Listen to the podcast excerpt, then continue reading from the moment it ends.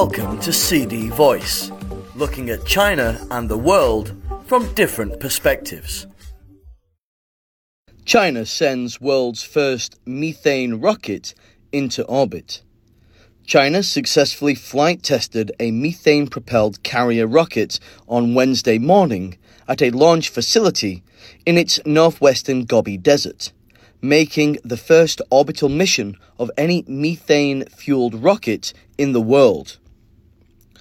The rocket, named ZQ 2 or Rosefinch 2, blasted off at 9 am from the Jiuquan Satellite Launch Center in the Inner Mongolia Autonomous Region and transported an experimental payload into Earth's orbit, said Landspace, a Beijing headquartered private enterprise that designed and built the rocket.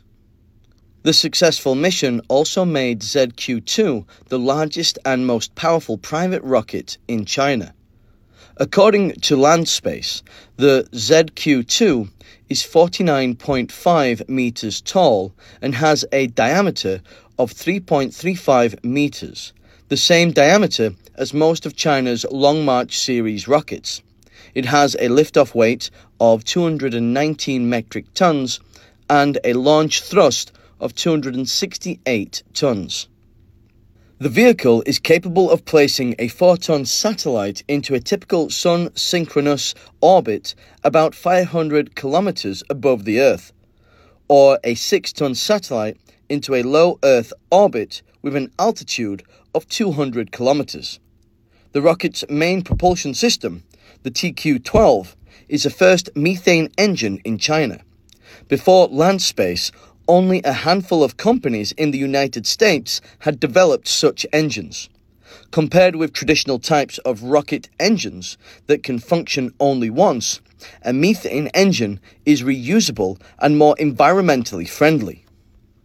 The maiden flight of the ZQ2 model happened in December at the Jiuquan Center.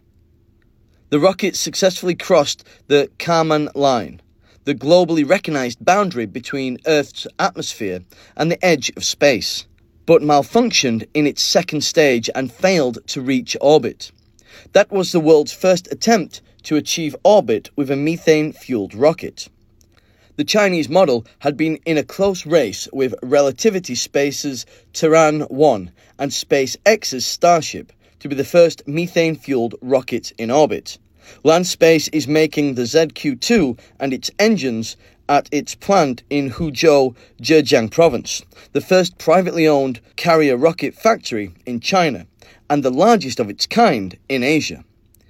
Zhang Changwu, founder and CEO of Landspace, said after Wednesday's launch mission that the ZQ2's success means China now owns key technologies needed to build methane propelled rockets. Zhang said his company plans to launch the third ZQ2 rocket in the near future to complete the type's technical verification phase, after which the model can enter commercial operation. Starting next year, we will launch the ZQ2's initial commercial operation. We plan to perform three to four launches in 2024 and hope to launch another eight of these rockets in 2025, he said adding that Landspace engineers will continue to improve the model's carrying capacity. According to Zhang, the company has also started designing a reusable rocket, and the experience gained during ZQ2's research and development will help advance the reusable type's design work. Yang Yuguang a senior space industry observer and vice chair of the International Astronautical Federation Space Transportation Committee, said the ZQ2 has set a new milestone in the global space industry. This is the first time a rocket fueled by methane and liquid oxygen has entered Earth's orbit. Methane liquid oxygen engines are widely recognized as the most suitable propulsion system for reusable rockets, he said. Rocket engineers around the world have been striving to develop reusable engines for many years, and those built previously needed a lot of money and time to undergo maintenance before they could be reused, according to Yang. By contrast, methane liquid oxygen engines promise the most convenient checks and maintenance for reuse, saving a considerable amount of time and money, he said. Yang's remarks were echoed by Jiao Weixin, a retired professor of Peking University's School of Earth and Space Sciences and a renowned blogger on space technology. Methane propelled engines boast many advantages, such as lower cost of fuel consumption, easier maintenance, and more eco friendliness, he said.